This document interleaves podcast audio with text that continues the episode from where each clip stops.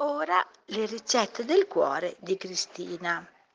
Crostini all'avocado, un avocado di medie dimensioni, sale, 2 cucchiaini di succo di limone, 3 cucchiaini di olio extravergine di oliva, crostini di pane integrale, mezzo spicchio d'aglio, alcuni rametti di prezzemolo.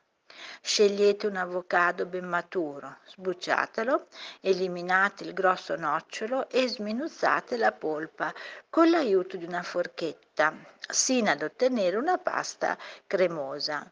Versatela in una scodella, condite con del sale, il succo di limone e l'olio. Infine spalmate la crema su dei crostini e cospargeteli con del prezzemolo e l'aglio tritati finemente.